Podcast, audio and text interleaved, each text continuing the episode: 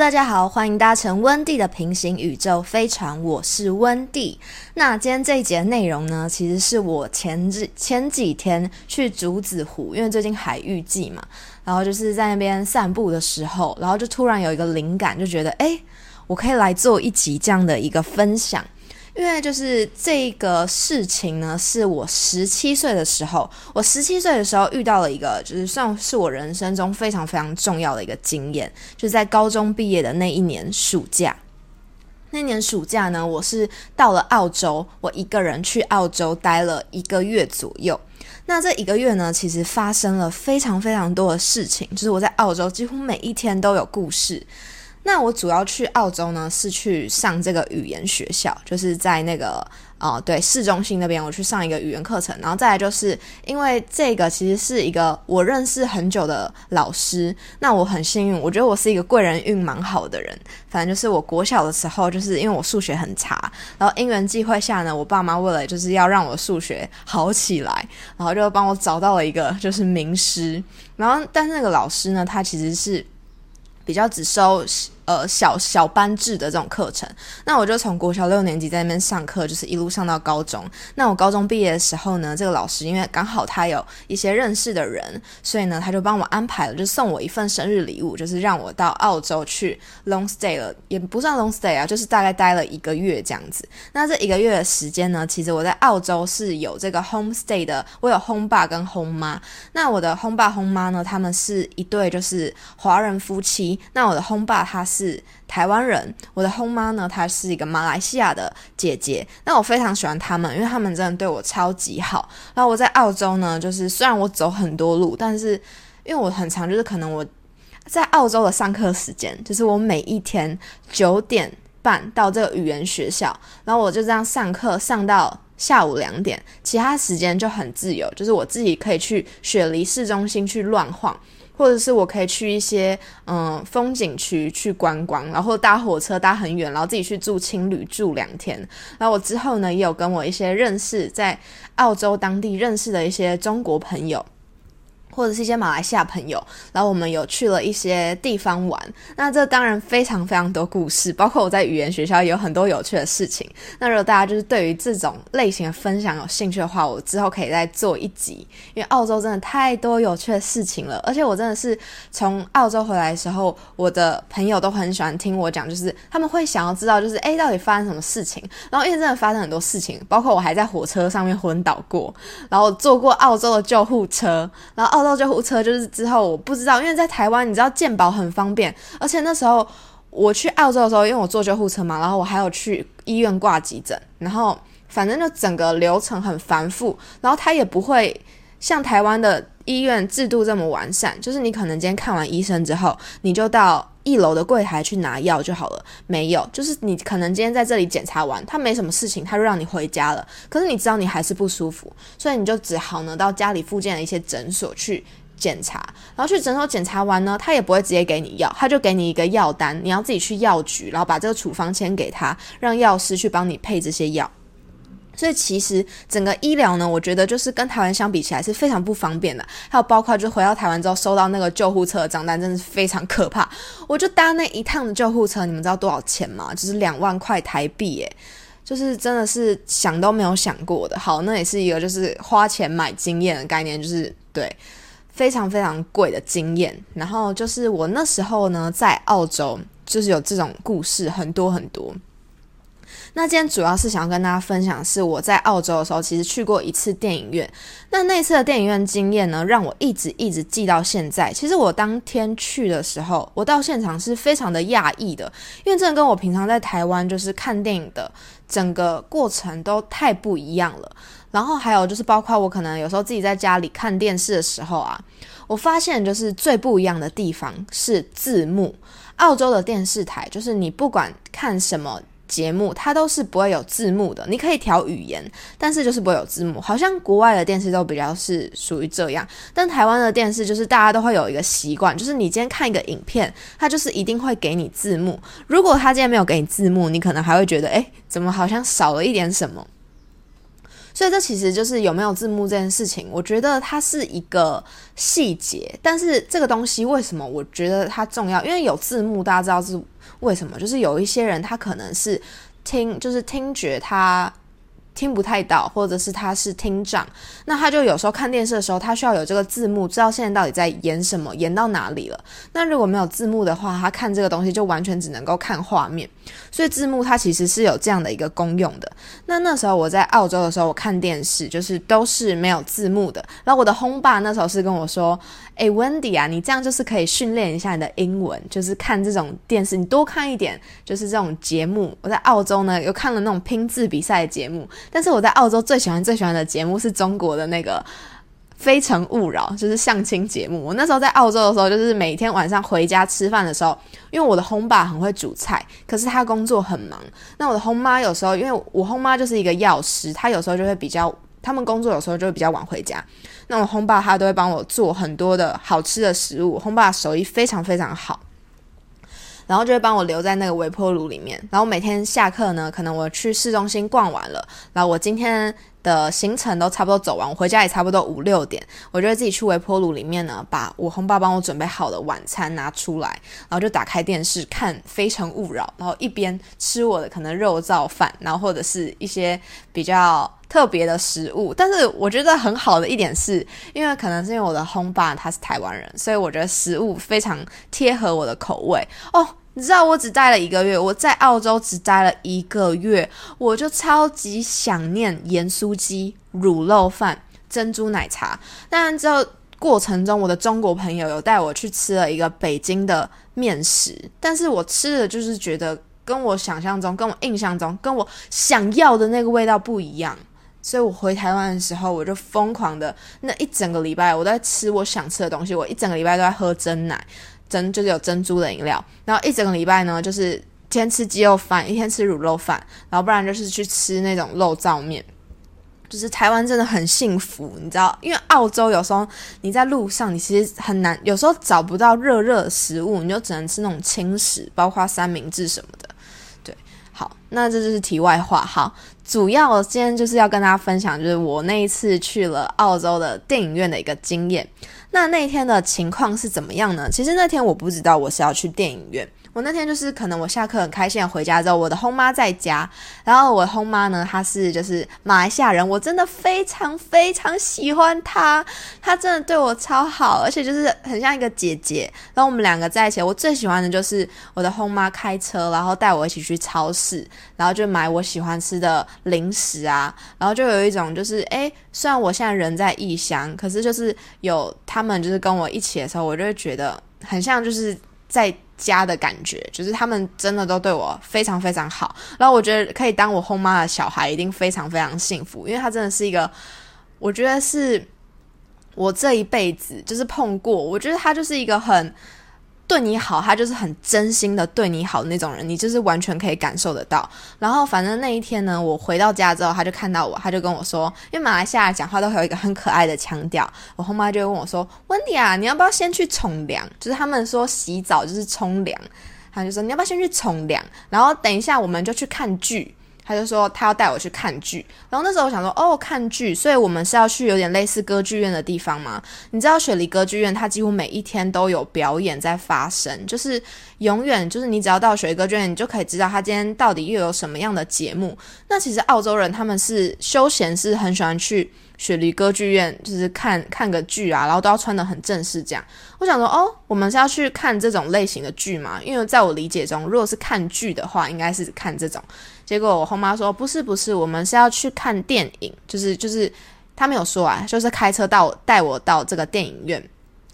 那那时候我也不知道要看什么，因为就是电影。澳洲上映的片其实也没有到特别多，然后我只记得那时候我们好像看了一部就是很好笑的那种喜剧，那它的英文名字呢叫做《Vacation》，可是，在台湾它翻叫做《全家玩到趴》。哎，真的要给所有台湾就是做这种电影片名翻译的人敬个礼，我真的永远都觉得就是。好厉害，因为那英文的意思你知道，vacation 直译就是一个假期，可是他可以把它翻成全家玩到趴，真的是完全贴合这部电影在演什么诶，就是你光听这个 vacation，你不会觉得它是一个就是很爆笑的喜剧。可是你听到这个全家玩到趴，你就知道他可能是有点，就是有点疯狂的那种，嗯，他们一家人啊，在这个旅行途中又遭遇了很多很多什么很荒唐的事情，这样的一个名字。那确实，这部片就是全家玩到趴，真的就是玩到趴这种感觉。好，那那时候呢，我的后妈就跟我说，我们就是看一部喜剧，它叫做《Vacation》。老师说 OK 啊，好，没问题。然后我们就是到了这个电影院之后呢，哇，我真的是吓到，我真的只能是说我是吓到，因为我其实到电影院的时候，我们到那里才七点半。那我的后妈那时候就跟我说，就是我们要去买票，先去买票。然后我们买的票哦是最后一场，就那间电影院的最后一场电影。你们知道几点吗？八点，他的最后一场电影是八点。拜托，我在台湾的时候，我们有时候跟同学跨年的时候，我们可能想说啊，今天去看个午夜场好了，就是看买一个十二点的电影票，然后看完之后可能凌晨两三点了。在澳洲，午夜场这件事情对他们来说是不可能发生的，就是我。我不知道有没有其他地方的电影院是有可能有午夜场，但是我想说，我都已经在雪梨了，雪梨已经算是一个就是大城市。然后就它电影，它电影院就是，而且我们去的时候那天是礼拜五，电就是电影院里面超级冷清的，忘记是礼拜四还是礼拜五了，反正是一个不应该冷清的时段，就是电影院很冷清。然后地上呢，你都可以看到，就是诶，走廊上到处都有那种。爆米花或者是一些包装纸的小垃圾在那边，然后我那时候想说，哦，可能是就是他们，因为他们作息其实真的蛮早的。有时候我可能跟朋友在市区晃到比较晚，可能晃到八点半，然后我搭火车回到我家那里的时候。回到我 home stay 的地方的时候，路上基本上就已经都没有人了，就是大家都已经回到家里面去休息了。那商店呢，这个时候也没有 Seven Eleven 啊，然后没有全家这种二十四小时营业的商店，没有。就是你八点前你没有在商店买好你需要的东西，基本上呢，你除除非你是去市中心，一些可能连锁超商还有开，但是像我自己住的那个就是一个。很典型的小社区，就是很温馨的那种社区。附近的超商基本上八点后都是关门的，所以他的电影院这样，其实我也没有到太意外，只是觉得就真的跟台湾的时候差很多。然后我们就走进电影院里面呢，全场就只有我跟我轰妈两个人，就只有我们两个包场。然后我们看那场电影的时候呢，就是看到地板上可能还有一些上一组客人，就是前面一场戏留下来的一些爆米花，然后还有一些对，就是没有清理过的痕迹，那就是跟就是。在台湾，其实他几乎每一场电影结束之后，他应该都会先稍微做个整理。然后那时候我就觉得，哦，就是感觉好像澳洲人对于看电影这件事情，应该不是他们主要的休闲活动。因为在台湾，就是感觉你随便要去看电影，然后你随便跟朋友约一约，然后每一个捷运站，就是几乎大概隔个四五个捷运站，可能就会有一个电影院。但是就是我那时候在。澳洲的时候是我轰妈开车的，我记得我们从我们家那边开过去，开了一段路。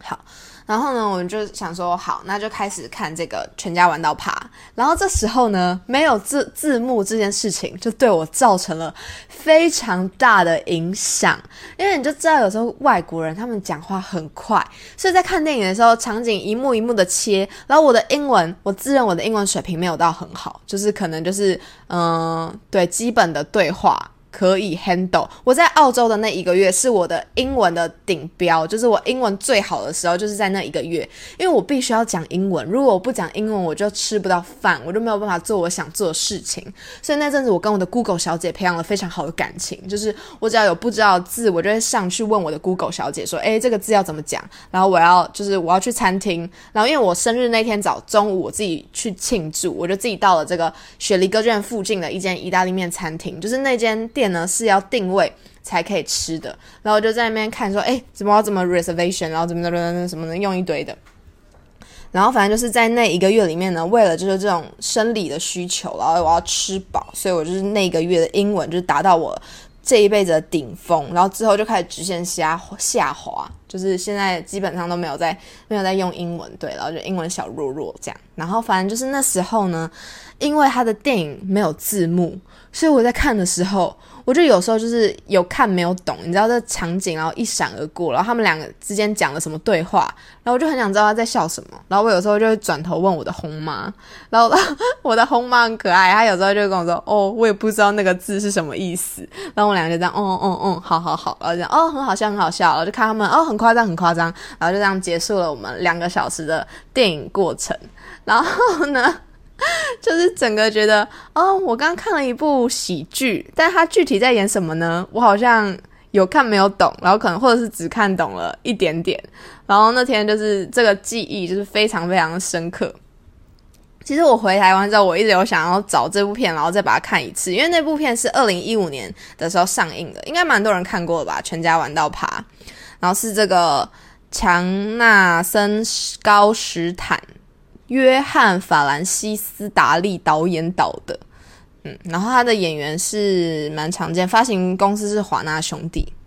其实这个过程，我有在想一件事情，就是因为澳洲呢，它是英国殖民地，所以它的整个文化或风情，我觉得可能都会比较偏欧洲一点。可是台湾呢，是受美国的文化影响比较深刻，所以我们的好莱坞文化，就是对于这种电影啊，它是比较这种好莱坞式的，我们的接受度是比较高。然后我就在想说，是不是澳洲人他们对于这种艺术形式的审美会跟我们很不一样，所以他们会变成他们更喜欢去看歌剧、歌舞剧这种形式的舞台表演。我觉得可能是因为这方面的差异，所以导致在电影院的整个商业模式其实跟台湾是差很多的。然后还有他们的电视台，我觉得台数其实也不多。但是我不知道是不是因为我轰爸他们家电视，他们好像也没有什么所谓第四台这种东西。因为台湾其实台湾的电视台有非常非常多嘛，就是但是我在澳洲可以看的节目真的都很有限。所以我到后来呢，其实除了就是偶尔看一下《非诚勿扰》，然后看一下那个拼字比赛。然后跟就是厨艺的那种这种节目，因为有澳洲的那种厨艺的节目，但是澳洲的综艺啊，或者是他们自己产出的这种电影，也真的都比较少。所以那时候我更常就是在我自己的房间里面，我就是看 YouTube。然后那时候刚好田馥甄的小幸运很红，所以小幸运呢就变成陪伴我在澳洲度过那一个月很重要的一首歌。我那时候在搭火车的时候，其实有一个我的歌单，然后那时候有几首歌都是我现在听的时候，我在听那首歌的时候，我的情境就会带我回到了澳洲的火车上。我那时候就是在澳洲时候搭火车，我最喜欢听的一首歌是严爵的《Something》。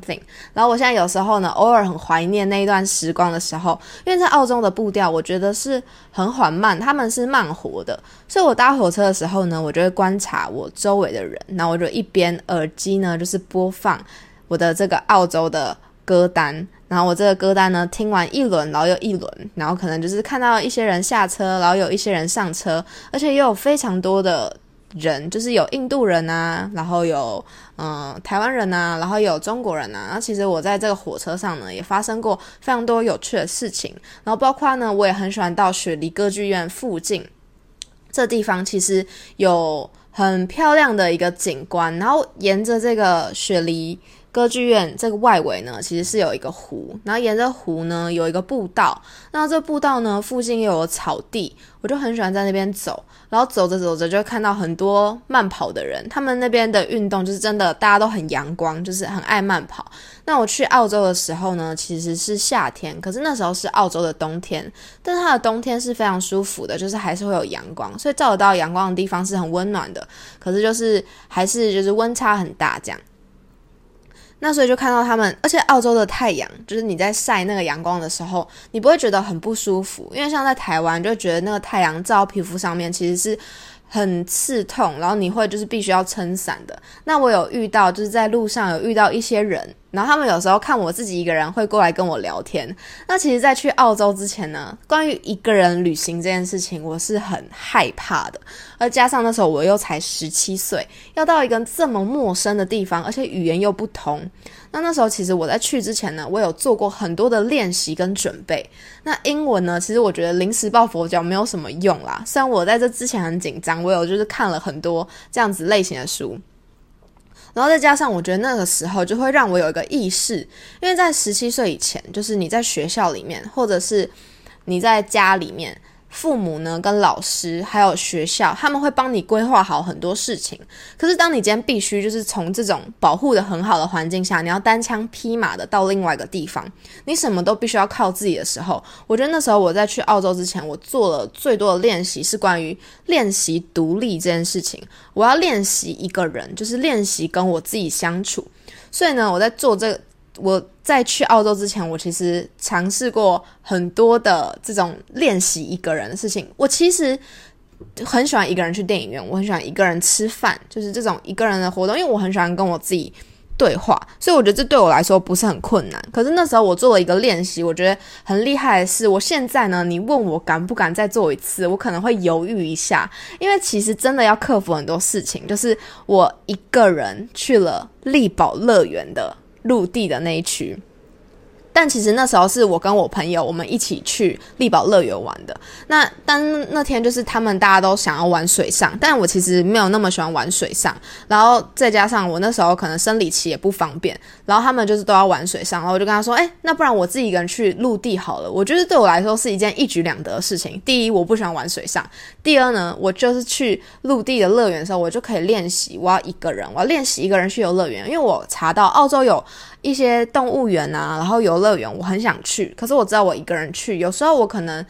没有遇到人的话，我就必须要自己去。但当然，就是我之后在澳洲的语言学校，我认识了一群很好，我觉得都是很好的人，就是中国朋友、马来西亚朋友、泰国朋友。我们之后一起去了澳洲的蓝山，然后一起住情侣，然后发生很多好笑的事情。但是我那时候就是为了，因为但我还是自己去了很多的动物园啊，或者是一些。游乐园的地方，你知道，就是我必须要先就是建立起，我可以自己一个人，然后到那边排队，然后当这个工作人员问我是，哎，就是几个人要搭的时候，我可以跟他说我是一个人。所以我那时候在力宝乐园的陆地乐园的时候，我就做了这样的一个练习。那当然就是当我这样的时候，就是大家几乎都是成群结队的去游乐园玩嘛，真的很少人会一个人去游乐园玩呢，就是除非你真的是外国人，我觉得外国人真的比较惨。尝试这种一个人，因为他可能就真的是一个人来旅行的这样。那我就是每次我去拍一个游乐设施，然后那个工作人员问我说：“哎，请问几个人要玩？”然后我说一个人的时候，我多少都可以感觉到那个目光，就是那个眼光。但是我觉得大家都还是可能就是你知道，有时候我觉得我我自己。对于这种表情啊，或者什么，我很喜欢观察，所以我觉得大家对于这种一个人来游乐园的时候，有时候还是觉得，哎，是哦，会有一些这种想象。而有些人他就会不喜欢这样的眼光。可是那次去，我就是要让自己习惯这样的眼光，然后我就是要很坦率的说，对我就是一个人来的，我就是一个人来游乐园玩，对，就这种感觉。然后那时候呢，就是在去澳洲前，我真的做了非常非常多这种练习。那就是也让我就是培养，哎，我要怎么跟我自己相处，然后或者是我自己一个人的时候不无聊，我发现我很可以适应这样的感觉，然后我也觉得是很开心的。而且有时候一个人的时候呢，你跟自己对话的过程中会产生很多的灵感。对，然后我就觉得，嗯，其实那一个月的澳洲呢，一个人的旅行给我带来了非常非常多的影响，尤其又是在我就是生命呃最绽放的那个年纪，十八岁的时候，在澳洲过十八岁生日。好，那今天这集呢，就是跟大家分享，稍微分享了一下我在澳洲呢去了电影院，然后跟我在台湾去电影院的一些差别，我觉得是很好玩，就是很想就是跟大家。分享的那如果大家对我就是这个澳洲的故事很有很喜欢，或者是你觉得诶很有趣的话呢，我们之后呢也可以再做一集，就是分享我在澳洲遇到了哪一些可爱的人事物，然后到底就是为什么会昏倒，然后发生什么样的事情，再做一个第二集这样的系列。OK，那今天的节目最后呢，就是因为默默的发现时间真的过得很快，我竟然已经就是在这个频道上面更新了半年的时间了。那其实呢，就是。因为我刚开始的时候还不太熟悉，所以就是好像没有很认真的回复过，嗯，大家留给我的一些讯息。那今天呢，就是整理了一下，就是诶，从我开始做节目到现在，然后大家给我的一些留言跟建议，然后真的非常感谢大家，就是嗯，从节目开播以来，然后就一直。支持温蒂的平行宇宙飞船。好，那我现在呢，就是先针对我在 Podcast 上面收到的几个呃回复，然后进行一些回复，然后跟交流。好，就是有一些真的是很久以前，然后我到现在才回复，真的很不好意思。然后不知道 现在留言的人还在不在？我希望你可以听到这里，就听到这集。好，那我在哇，真的很久，就是二零二一年的十月十八号，几乎是我刚开始没多久诶，然后就收到这个 tin。听他在 Apple Podcast 上面就是跟我说喜欢你的声音，睡前听很舒服。哇，我真的很喜欢这个称赞，谢谢你。然后就是谢谢你喜欢我的声音。然后对，